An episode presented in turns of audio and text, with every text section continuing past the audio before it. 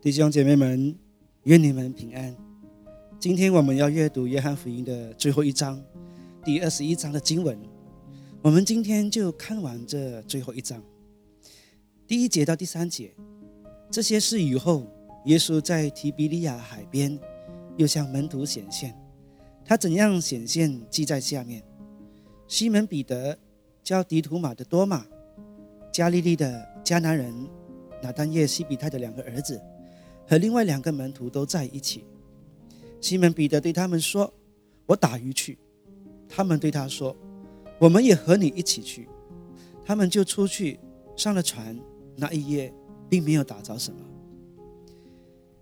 随着历史的进程，加利利海已经改名为提比利亚海。此时，使徒约翰也已经年事已高，但回忆起主的显现是那么如此的清晰。仿佛昨日发生一样。这次的显现和当初在耶路撒冷的显现已经隔了一段时间。门徒已经过完了除教节，从耶路撒冷回到了加利利熟悉之地。也许已经有一段时间没有看见主了，人生道路有些许茫然，不像以前可以跟在主的身边，于是就决定重操旧业，也是最熟悉不过的生活方式。门徒看到彼得要去捕鱼，其他人也一致的去了。总共有七个人。虽然熟悉的技巧、熟悉的地理环境，可是那一夜他们不断撒网，不断收网，耗尽力气，却什么都没有捕到。第四到第八节，天刚亮的时候，耶稣站在岸上，门徒却不知道他是耶稣。耶稣就对他们说：“孩子们。”你们有吃的没有？他们回答他没有。耶稣对他们说：“你们把网撒在船的右边，就会得到。”于是他们撒下网去，竟拉不上来了，因为鱼很多。耶稣所爱的那门徒对彼得说：“是主。”那时西门彼得赤着身子，一听见是主，就束上外衣，跳进海里。其余的门徒因离岸不远，约有两百轴。就坐着小船把那网鱼拉过来，两百轴大约九十米的距离，不算靠近，但足以听见声音。主耶稣在这里以孩子们亲切地问他们：如果我们看回二十章空坟墓的那一段，主耶稣要莫大拉玛利亚去告诉门徒时，主耶稣称呼他的门徒是弟兄们。之前是老师与门徒的关系，在二十章变为弟兄们。那么在这一章则变为孩子们，关系更加亲切了。门徒们照着这陌生人的吩咐，把网撒在右边，以后就得了许多大鱼。这件奇妙的事让使徒约翰想起的这陌生人就是主耶稣。彼得一听见是主，就毫不犹豫地跳下海，游到岸边，非常符合彼得的冲动和做事风格。第九到第十四节，他们上了岸，看见那里有炭火，上面有鱼和饼。耶稣对他们说：“把刚才打的鱼拿几条来。”西门彼得就上船，把网拉到岸上，网里满了大鱼，共一百五十三条。虽然鱼这么多，网却没有破。耶稣对他们说：“你们来吃早饭。”门徒中没有一个敢问他：“你是谁？”因为他们知道他是主，耶稣走过来拿饼给他们，也照样拿鱼给他们。耶稣从死人中复活后向门徒显现，这是第三次。门徒上了岸，看见那里有炭火，还有鱼和饼，一定满腹狐疑：主怎么会有这些呢？不过对于常常行神迹的他来说，这应该是小菜一碟吧。门徒们也算算了这次的收获，总共有一百五十三条大鱼。有些人就在这数字上大做文章，说一百五十三就是当时世界语言的总数，预表门徒们要为他到世界各个民族那里得着每一民族的灵魂等等。我们无需在这数字上离异结晶，一百五十三就是一百五十三。门徒们数算收获也不稀奇。在这几段经文中，我们应该看重的是。主耶稣的服饰，他是那么的有情味，没有半点责备，还主动为他们烤鱼，拿饼给他们，喂饱他们的肚子。他们已经忙了一整夜，耗尽力气，饿坏了。喂饱他们，服侍他们，是主耶稣当下重要的事。我们看到我们的主是非常有人性、有爱的，很真实的爱，很真诚的服侍。这让我们反省自己：当我们在服侍的时候，真的是出于真诚和爱吗？还是只有在意自己的表现、台下的掌声或其他动机呢？我们必须像主耶稣一样，所有大小的服饰都必须带着满满的爱去付出，唯有这样才被纪念。我们要在爱中服侍，在服侍中有爱。十五到十九节，他们吃完了早饭，耶稣对西门彼得说：“约翰的儿子西门。”你爱我比这些更深吗？彼得对他说：“主啊，是的，你知道我爱你。”耶稣说：“你喂养我的小羊。”耶稣第二次又对他说：“约翰的儿子西门，你爱我吗？”彼得对他说：“主啊，是的，你知道我爱你。”耶稣说：“你牧养我的羊。”耶稣第三次对他说：“约翰的儿子西门，你爱我吗？”彼得因为第三次对他说：“你爱我吗？”就忧愁，对耶稣说。主啊，你无所不知，你知道我爱你。也是说，你喂养我的羊。我实实在在的告诉你，你年轻的时候自己树上带子随意往来，但年老的时候，你要伸出手来，别人要把你树上带你到不愿意去的地方。耶稣说这话，是指彼得会怎样死来荣耀上帝。说了这话，耶稣对他说：“你跟从我吧。”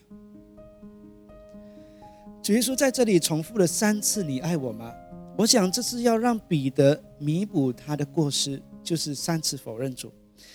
一个门徒否认了主，就是拒绝主是他的老师，也就没有所谓的老师跟门徒的关系了。主耶稣对他的门徒说过：“若有人在人面前不认我，我在我天父的面前也必不认他。”彼得不是一次，而是三次。但是在这里，主耶稣显然对彼得有极大的宽容，愿意再次认他。于是主在这里给他三次机会表白他的心。主显然很看重他和彼得的关系，在这么多人面前三次的问他：“你爱我吗？”就是让他有机会补足曾经三次的失败，同时也是要让彼得知道，主对他的爱并没有因为三次的否认而改变。你虽然三次不认我，但我并没有不认你，彼得。研究希腊文的人一定发现，主三次的问话和彼得的答复有着奇妙的变化。主耶稣第一和第二次的爱，希腊文使用的是阿嘎佩，这是至高神圣的爱情。彼得三次回复的爱，希腊文是使用 phileo，这是描述友情的爱情。主耶稣第三次的问话使用的是和彼得同样的 phileo。似乎降低的标准，有些学者就认为这希腊文用词的改变，描述主对彼得的爱和彼得回复主的爱标准有所不同，并解释为神对人的爱是至高无上的爱、牺牲的爱，而彼得对主的爱只是达到友情的爱。这样的解释为讲道者在宣讲上提供一个可以大做文章的机会，但事实真的是这样吗？这样的解释真的是使徒约翰作者想要表达的意思吗？我想只有作者本人知道，因为使徒约翰也有使用阿嘎佩在其他地方，比如约翰福音五章二十节，父爱子将自己所做的一切事指示给他看，还要将比这更大的事给他看，使你们惊讶。这边讲父爱子，这个爱是使用的是 phileo。约翰福音十六章二十七节：“父自己爱你们，因为你们已经爱我，又信我是从上帝而来的。”这里使用的爱也是 phileo。如果说主耶稣用阿嘎佩至高无上的爱来问彼得，那么我们怎么解释使徒约翰用友情的爱来形容天父爱他的儿子主耶稣呢？所以传道人，请停止在这希腊文上卖弄功夫吧。除了这点，我们也会留意到主的吩咐里面用喂养、牧养、小羊、羊这些词的变化。我们也无需在这方面多解释。我认为这是使徒约翰在写作的时候，为了让叙述文比较多变化而改变的希腊用词，这样读者读起来才不会感到很死板。就像我们中文写作的时候，也会稍微改变用词，但意思是一样的。在这里，我想弟兄姐妹们更注意的是主的温柔、宽容、爱和服侍。主当时如何宽容彼得，教我们今天常常软弱的人也有信心的，可以来到主的面前寻求赦免，让我们可以在失败的地方再次爬起。这才是信息的重点。我们主的爱总是不改变，因为在它里面并没有转动的影儿。弟兄姐妹们。让我们从事信心，接受他的爱，并努力向前奔跑，这是我们应该做的。二十到二十五节，彼得转过身来，看见耶稣所爱的那门徒跟着，就是在晚餐时靠着耶稣胸膛说：“主啊，出卖你的人是谁？”的那门徒。彼得看见他，就问耶稣：“主啊，这个人怎样呢？”耶稣对他说。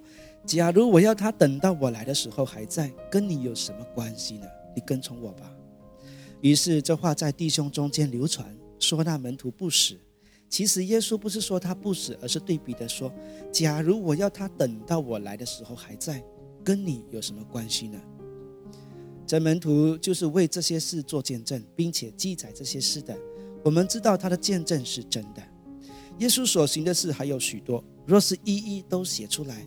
我想，就是全世界也容不下所要写的书。这段话应该是作者想要澄清谣言，以为在他不死之前，主就会再来。此时，约翰是最后在世的门徒，其余的都殉道了，唯有他在世，也唯一一位是老死的。如果谣言说主耶稣会在他未死以前就来，可事实是主还没有来，那么就会绊倒许多人的信心。可能这个原因。使徒约翰在这里特别解释主耶稣的话，在这件神迹之后，主耶稣已经是第三次呼召彼得了。第一次的呼召是在彼得的船上，这里两次的重复的说：“你跟从我吧。”总共加起来三次呼召。彼得回应了主的呼召，在尤西比乌的教会历史书当中提到，彼得在主后的六十四年倒钉十字架而死。为什么倒钉呢？因为他认为自己不配和主耶稣一样，于是告诉执行人，请将他倒过来钉十的架。圣经在描述彼得这人物上用了很多篇幅，让我们可以看到他爱主的心是如此真诚，以及没有避讳的记录他的软弱。这让我们看到彼得是如此平凡的人，但因着主的呼召，以及他愿意回应主的呼召之后。平凡的人活出不平凡的生命。今天我们每一位人都是如此平凡，有爱主的心，也有软弱的时候。但只要我们忠于主的托付，回应他的呼召，我们一生就不会白白的浪费。在这里，真诚的祝福每一位回应主呼召的人，愿神大大的赐福于你，也在你服侍的路上向你显明他的真实，与你同在。直到那日。好了，今天分享到这里，我们下期再见。咦，还有下期吗？有。